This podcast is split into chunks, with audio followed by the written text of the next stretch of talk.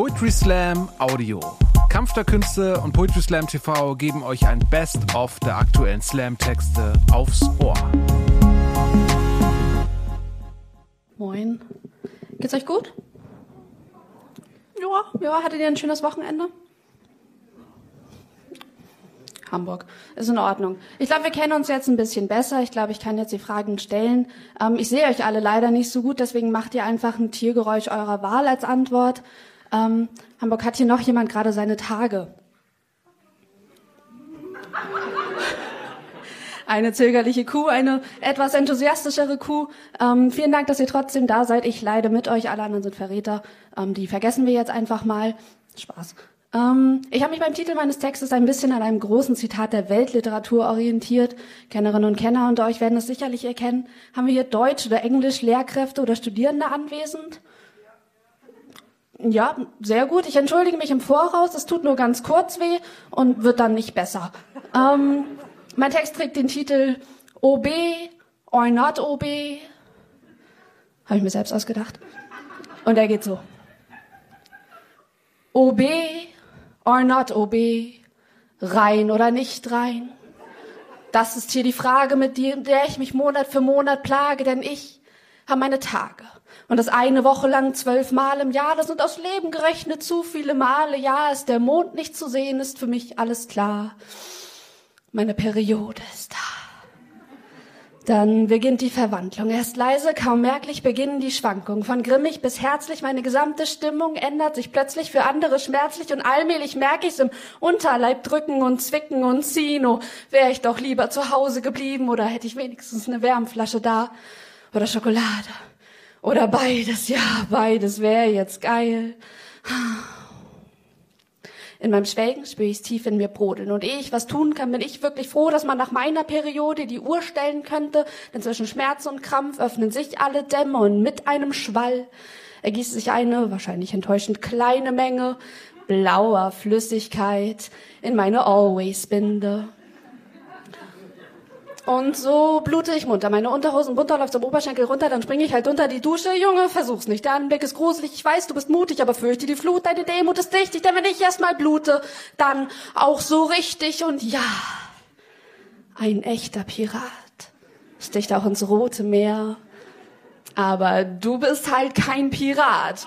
Und ich auch kein mehr. Mit deinem Dödel machst du mich nicht glücklich. Ich hätte jetzt lieber Schoki oder Pizza, so zehn Stück gibst du mir eine Wärmflasche. Hast du mein Herz und vielleicht noch eine Ibu gegen den Schmerz? Komm, schenk mir Liebe, wenn ich weine. Aber lass mich bloß alleine, denn du nervst, kann dich nicht leiden, weil du störst. Doch kannst du bleiben. Hab gehört, sein Leid zu teilen macht es nur halb so schwer. Also komm gern her, aber fass mich ja nicht an.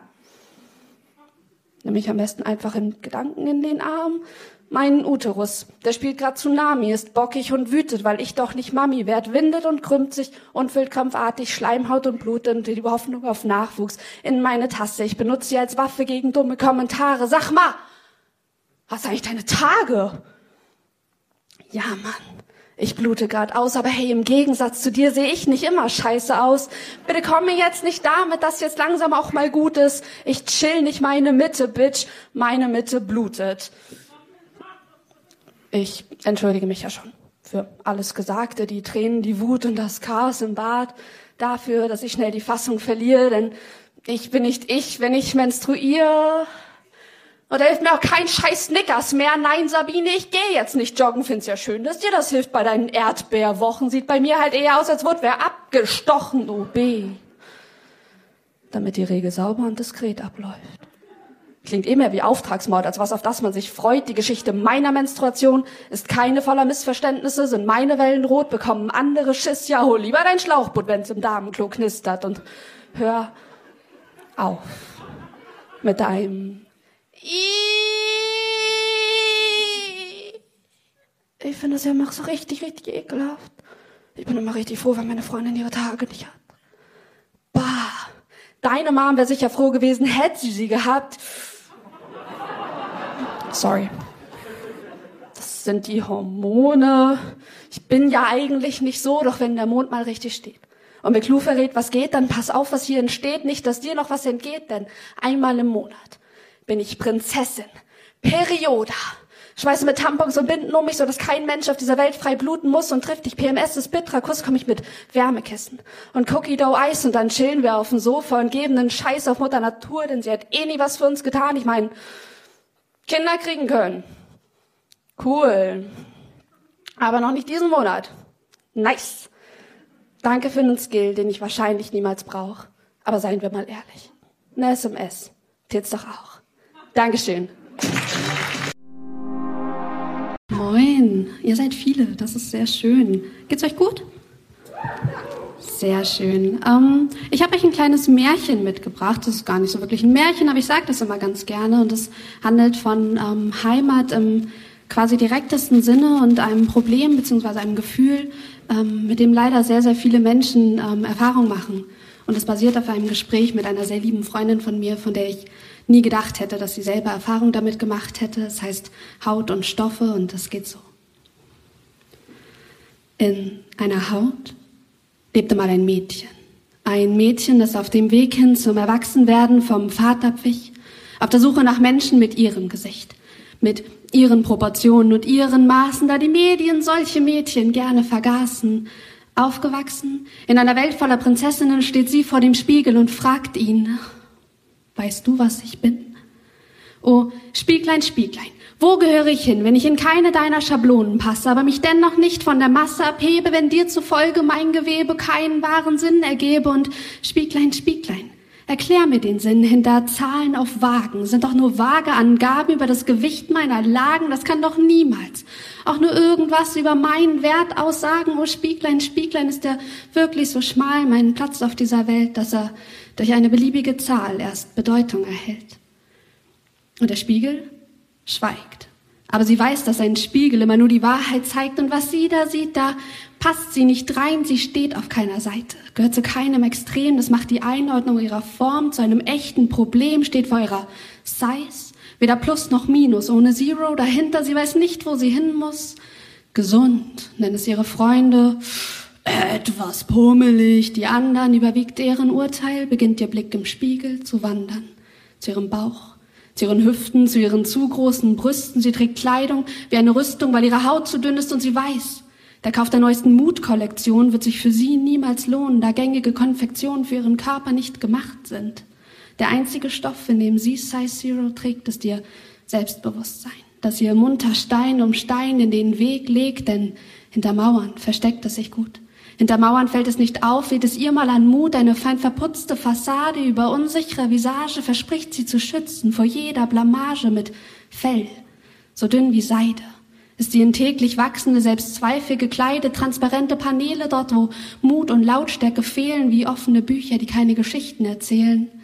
Zusammengehalten von dünnsten Fäden, die sich mit jedem falschen Lachen nur weiter verweben, ein Knäuel ergeben aus Emotionen, verklebten Gefühle, mit Worten, bis sie im Halse stecken blieben, wie Briefe, die an den richtigen Orten, jedoch zur falschen Zeit geschrieben, nie ihre wahre Bedeutung verrieten. Sie schreibt an ihr Gewissen, an ihr Herz und ihren Bauch, sie sollte es besser wissen, aber bei anderen klappt es doch auch, denn wenn ein Körper wie ihrer keine Bewunderung findet, dann fällt's wohl kaum auf, wenn er ganz plötzlich verschwindet und so wählt sie eine Schablone, ein Maßideal. Ob sie sich auf dem Weg verliert, das ist ihr nun egal, ihre einzige Sorge was die Waage unter ihr sagt, ihre einzige Sorge, eine beliebige Zahl. Sorgen? Ach, Sorgen bleiben doch nicht zum Frühstück, das hat ihre Oma immer gesagt. Aber seit sie nicht mehr frühstückt, sind auch die Sorgen immer da, halten an ihrem Gesicht fest und graben Falten in ihre Haut, bis sie sich jeden Morgen vor dem Spiegel eine neue aufbaut, denn in dieser Haut fühlt sie sich nicht mehr wohl. Schlägt sie Falten dort, wo früher einmal Kraftreserven gewohnt haben, zieren unsichtbare Narben die Stellen, die für sie nie gut genug waren. In dieser Haut sieht sie kein Zuhause mehr. Ist der letzte Blick in den Spiegel grad zwei Minuten her, wird ein nächster riskiert. Jeder Makel fokussiert, ganz genau inspiziert und schließlich wegretuschiert. Diese Haut ist nicht mehr ehrlich.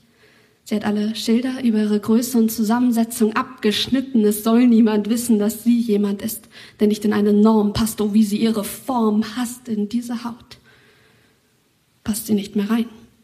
Ist ihr Nervenkostüm für den Stoff nun zu klein, dabei hat sich am Spiegelbild gar nichts verändert. Hat ihr Körper noch immer dieselben Kanten und Ränder, bei denen ihre Blicke bei jedem Blick in den Spiegel Laufmaschen ziehen. Aufgewachsen In einer Welt voller Prinzessinnen steht sie vor dem Spiegel und fragt, Spieglein, Spieglein, wie kann das denn sein? Passe ich nun in die Form, aber in mich nicht mehr rein und der Spiegel schweigt. Aber sie weiß, dass ein Spiegel immer nur die Wahrheit zeigt und was sie da sieht, das sieht sie heute zum ersten Mal.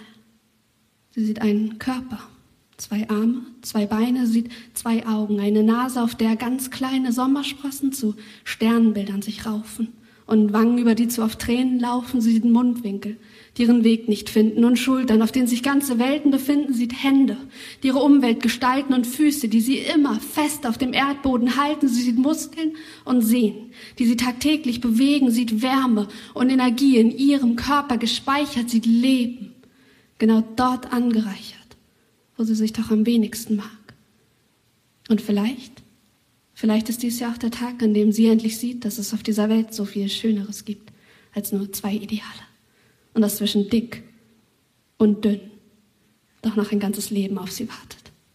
Dankeschön.